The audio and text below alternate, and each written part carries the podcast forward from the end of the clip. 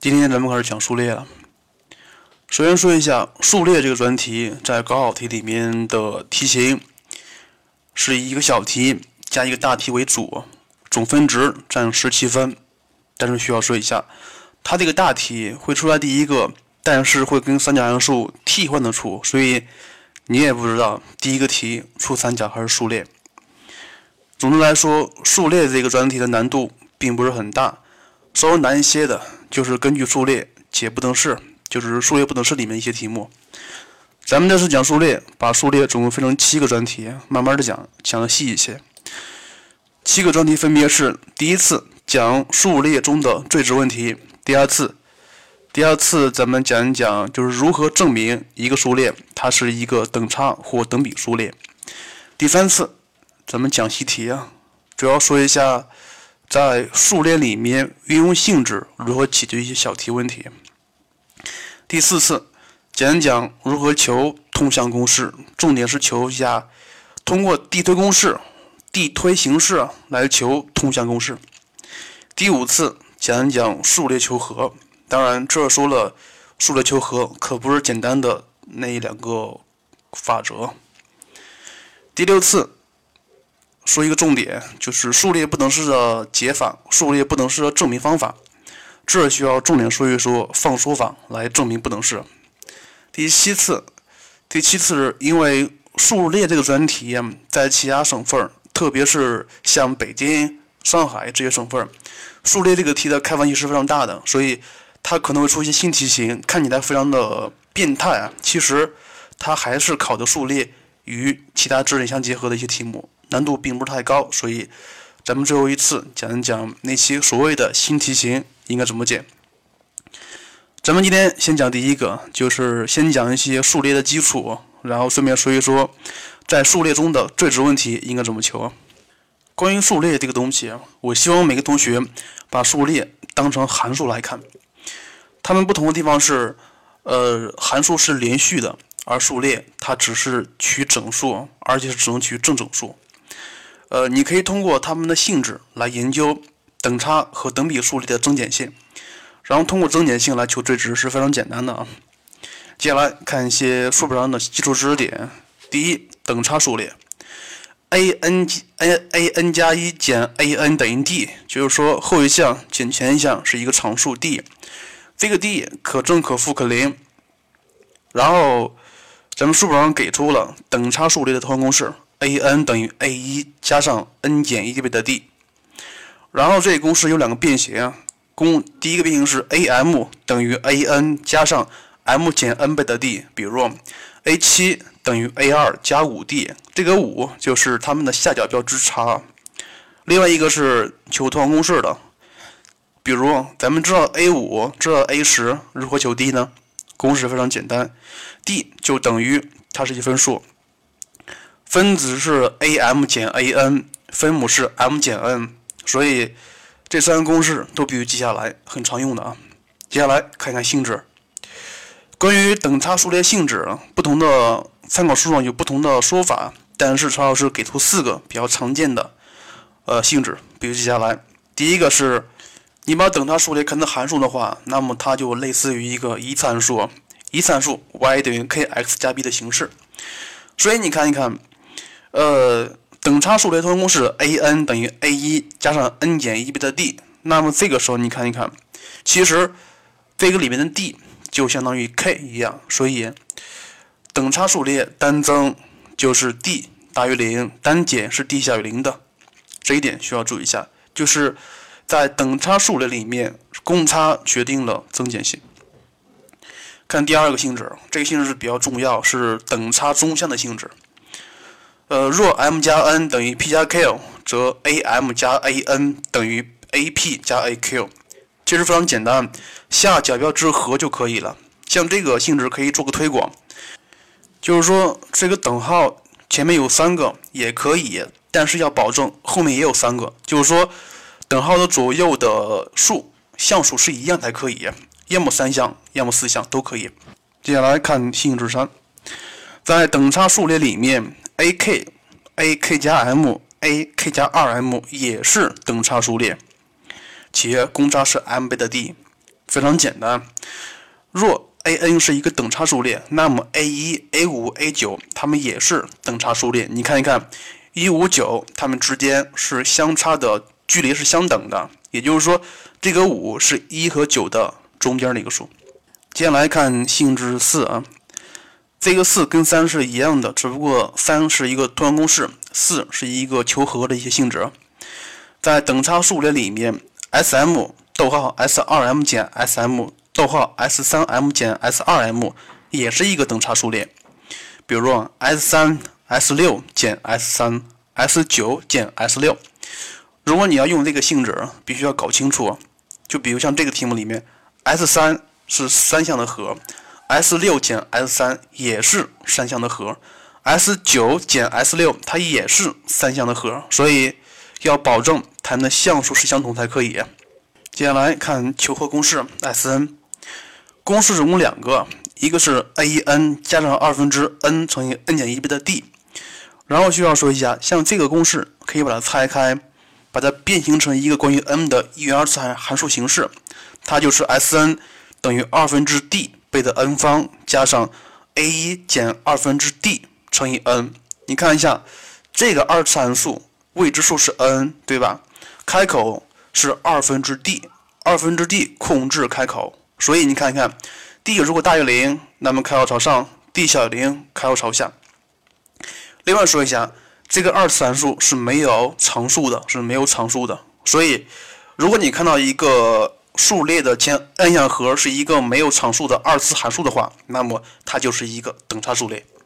然后继续看一看，呃，咱们如果把它变成了一个关于 n 的一元二次函数，那么可以求最值吗？可以求吗？当然可以求啊。这你看一看，二分之 d 控制开口，那么我说，当二分之 d 大于零时，就开口朝上的时候，那么它有最小值。这样说对吗？这样说不对的啊。那么，当二分之 d 小于零时，开口朝下，那么它有最大值吗？也不一定。这需要说一下最值问题，特别是化成一个二次函数最值问题，它的最值跟 d 有关系，而且还跟 a 一有关系。接下来，咱们看一看这个知识点是怎么想的。比如，一个等差数列，首项 a 一是一个正数，里面的公公差 d。是一个负数，也就是说是 a 大于零，d 小于零。那么这个时候，从第二项开始，每一项都比前面那一项要小，所以它一开始是正的，然后每一项是逐渐变小，变小变小，然后变成负的了。就比如说，到了 a 九时，它是零的话，那么你看一看，从 a 一到 a 九都是非负数，所以 s 九是最大值，s 九是可以取得最大值的。那么咱们再看一看，如果这个时候 a 九是一个正数，a 十是一个负数，那么你这个时候你会发现了，从 a 一到 a 九都是正数，它们加一起才可以取得最大值。最大值是当 n 等于九十。所以等差数列的前 n 项和取得最值的条件是由两个值决定的，一个是 d，一个是 a 一。所以你看，当 a 一大于零时，d 小于零时，这个时候取得最大值。而当 a 小于零时，d 大于零时，那么这个时候取得最小值啊。所以很多题目的做法都是根据这个得来的。接下来咱们看一看第二个东西，叫等比数列。其实等比数列跟等差是很相似的啊。它表示后一项比前一项的值是一个常数，当然这个常数不为零，不为零。当那个常数为一时，也就是说每一项都相同，它是一个常数列。看公式，公式 a n 等于 a 一乘以 q 的 n 减一次。当然这个也有两个变形，第一个是 a m 等于 a n 乘以 q 的 m 减 n。比如举个例子啊，a 五等于 a 三乘以 q 的二次，这个二就是五减三得来的。另外还有一个变形是求 q 的。A m 比上 a n 等于 q 的 m 减 n 次，也就是说 a 五除以 a 三等于 q 的平方，所以这三个公式要记下来啊。接下来看性质，这个性质跟等差的很类似，很类似。咱们看一看等比数列 a n 等于 a 一乘以 q 的 n 减一次，你看一下这个，它跟咱们学过的指数函数是很像的，对吧？只不过指数函数是没有系数，系数是一样，而这个系数是 a 一，所以你看一看，它跟指数函数很像，那么单调性由谁决定啊？因为它有系数，系数是 a 一，所以 a 的正负性可以改变它们的单调性，是吧？而且对于指数函数来说，单调性是由底数决定的。当底数大于零、大于一时单增；当底数大于零、小于一时是单减的。那么这儿咱们需要说一下，当等比数列的 q 是一负值时，那么这个数列它是一个一正一负、一正一负的摆动数列。那么这种数列咱们研究是没有意义的。接下来看一看如何判断等比数列的增减性呢？咱们刚才说过了，等比数列的增减性是由两个因素决定的，一个是 a 的正负性。第二个是 q 的 q 和一和零比啊，是吧？所以你看看，当 a 一大于零时，q 大于一时，那么整个是一个单增的；当 a 一大于零，q 大于零小于一时是单减的；当 a 一小于零时，q 大于一时是单减的；当 a 一小于零时，q 大于零小于一时是单增的。所以总共就这两个量，然后互相结合就可以了。看看性质二。这个性质是等比中项的性质，也是非常简单的。若 m 加 n 等于 p 加 q，则 a m 乘以 a n 等于 a p 乘以 a q。这个时候是把加改成改成乘号了。另外说一下，这个也可以做推广啊。等号前面有三个，后面有三个，那么等式也成立。看看性质三，然后这个性质三和四跟等差数列三和四是一样的，这咱不说了。接下来，咱们需要说一说性质五。当然，这个性质五其实是一个公式，但是必须记下来。当 a n 是一个等比数列的时候，那么 a 一乘以 a 二乘以 a 三乘以 a 四乘以一直到 a n 的时候，也就是说，它的前 n 项积应该怎么求啊？这非常重要，需要说一下，就是等比数列的前 n 项积，它跟等差数列的前 n 项和有关系。你看看这个时候的。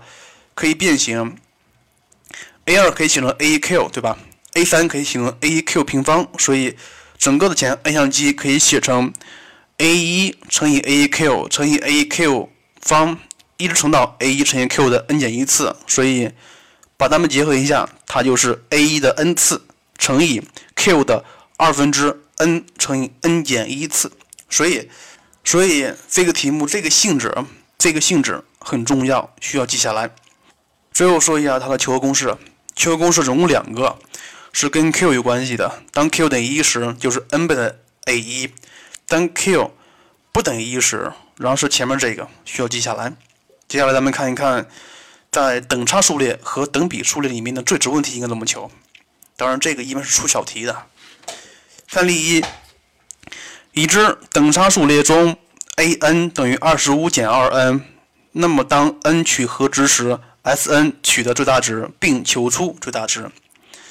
像你看这个题目，它是一个等差数列，首项 a 一是一个正数。他说了，当 n 取和值时，S n 取得最大值。咱们根据这个等差数列可以得出来，a 一是一正数，d 是一负值，所以它肯定有最大值。那么最大值在哪儿啊？最大值是你要看一看它哪一项是正数。而内项的后面是负数，所以咱们需要找出它的临界值出来。所以你看一看，呃，要保证 S n 取得最大值，那么必须满足两个条件：第一个是 a n 大于零，第二是 a n 加一，就是后一项小于零才可以。所以可以解出来 n 等于十二。所以当 n 等于十二时，S n 取得最大值。但是像这个，它只是针对这个题目来说的。如果统一来说的话，应该是这么来表达：括弧 a n 要大于等于零，a n 加一小于零才可以。这一点需要注意。看例二，在等差数列里面，a 四加 a 七加 a 十等于九，s 十四减 r 三等于七十七。同样的，使 S n 取得最小值时，n 的值是多少？那么这样题目，咱们需要把 a 一求出来，把 d 求出来才可以。就是先求通项公式，根据这个，a 四加 a 七加 a 十等于九，你看看它是三项是吧？所以四加十等于十四，十四是七的二倍，所以可以写成三倍的 a 七，所以 a 七等于三。然后根据这个前十四项和减去前三项和，这个怎么算呀？前十四项是 a 一加 a 二，一直加到 a 十四。这个前三项和就是 a 一加 a 二加 a 三，所以一减它就是从 a 四加 a 五一直加到 a 十四为止，所以总有十一项。根据这个可以得出来 a 九等于七。所以接下来求同公式 a n 等于二 n 减十一。所以看一看首项，首项是一负值，它的公差。是一个正数，所以它肯定有最小值。所以最小值需要满足两个条件：第一是 a n 小于零，第二是 a n 加一大于零。所以解出来 n 等于五，n 等于五。像这个题跟上个题是相反的，是相反的，千万不要弄混了。接下来看例三，在等差数列里面，a 七加 a 八加 a 九是一正数，a 七加 a 十是一个负数。他说。当 n 为何值时，前 n 项和最大，其实是一样的。咱们看一看。然后 a 七加 a 八，a 七加 a 八加 a 九是三倍的 a 八，所以 a 八是一正数。然后 a 七加 a 十就等于 a 八加 a 九，所以 a 九是一负数。所以你看一看，呃，a 八是一正数，a 九是一负数。所以你看一看，当 n 等于八时，Sn。才可以取得最大值，因为什么？因为从 a 八大于零，a 九小于零可以看出来，首项是一正数，公差是一个负数，所以就这么得来的。接下来看例四，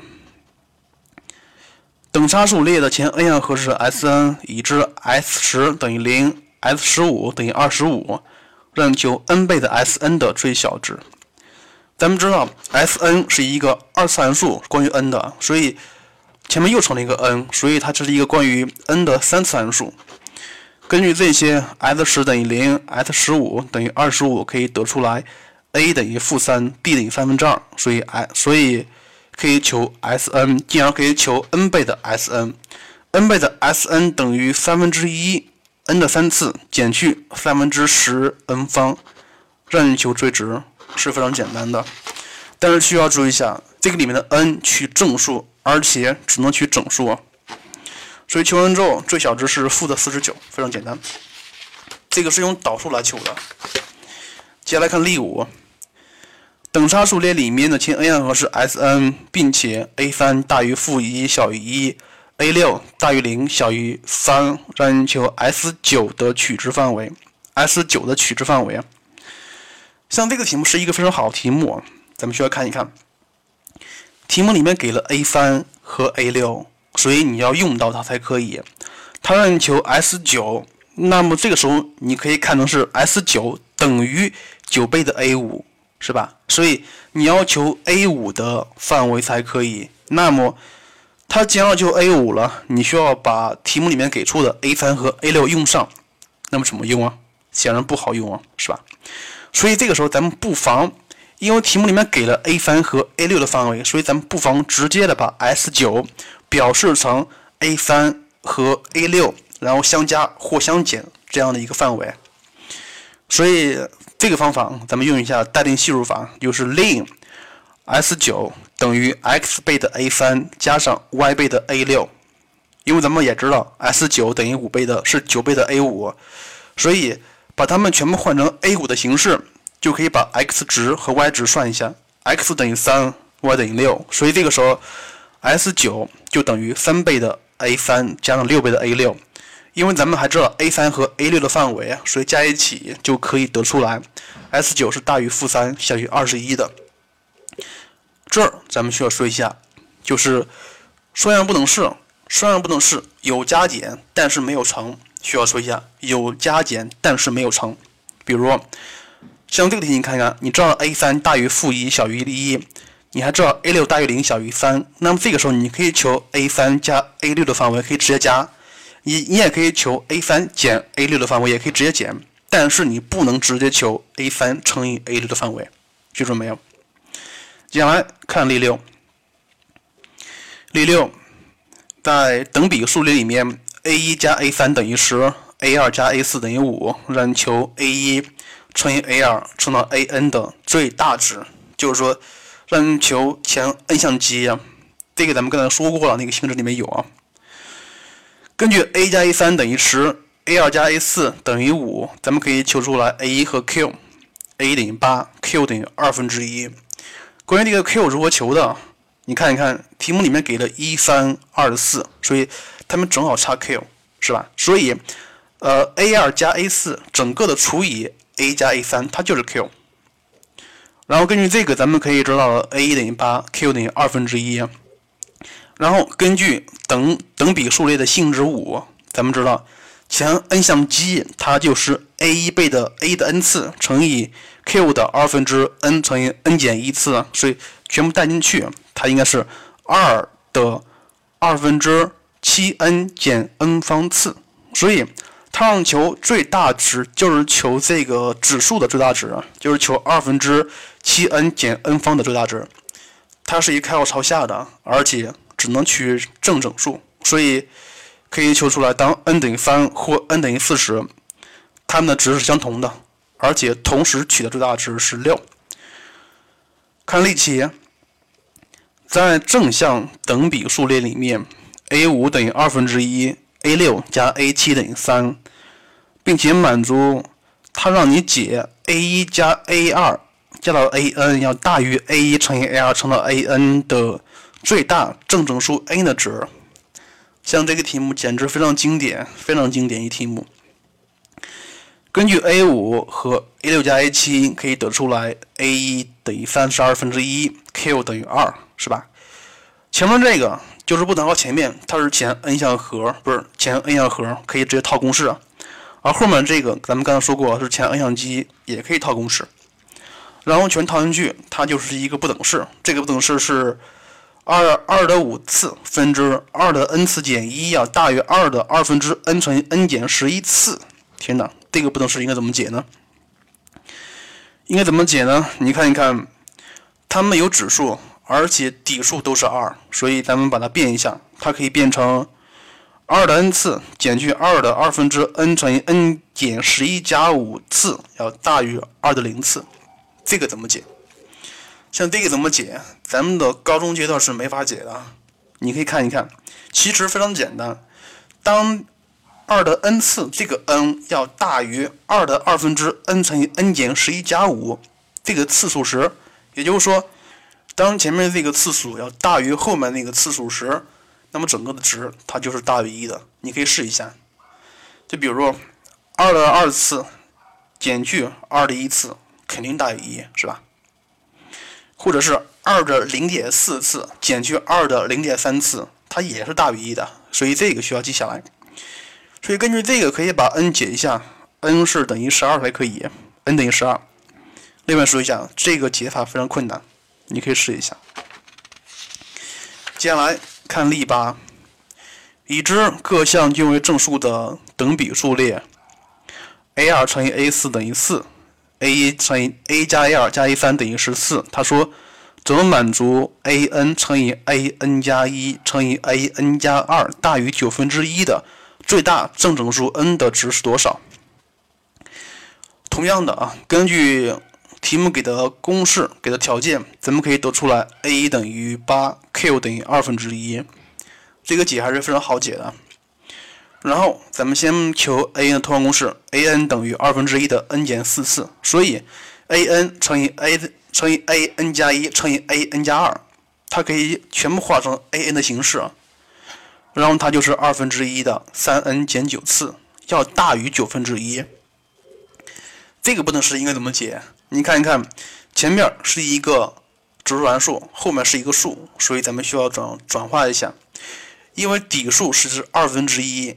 指数函数是单调递减的，所以它可以直接转化成为三 n 减九是要小于 log 二九的，log 二九其实就是把指数转化成为对数。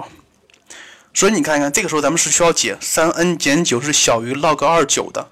咱们知道 log 二八等于三，所以 log 二九肯定要大于三，但是它小于四，对吧？所以整个三减九也是小于四的，是吧？可以解出来，n 小于三分之十三，而且 n 只可以取整数，咱们取 n 等于四就可以了。所以咱们今天节目就是这样，非常简单，主要是来教一教，在等差和等比数列这的小题里面，如果出现了最值问题，应该应该怎么解？呃，但是需要重点注意一下，就是等差数列前 n 阳和里面最值问题需要怎么解，这个是重点。另外是在等比数列里面有一个前 n 项积，那个公式你可以自己推一下，也可以记下来，都一样。这个就是咱们今天的内容了，非常简单。好了，下次这个再说吧。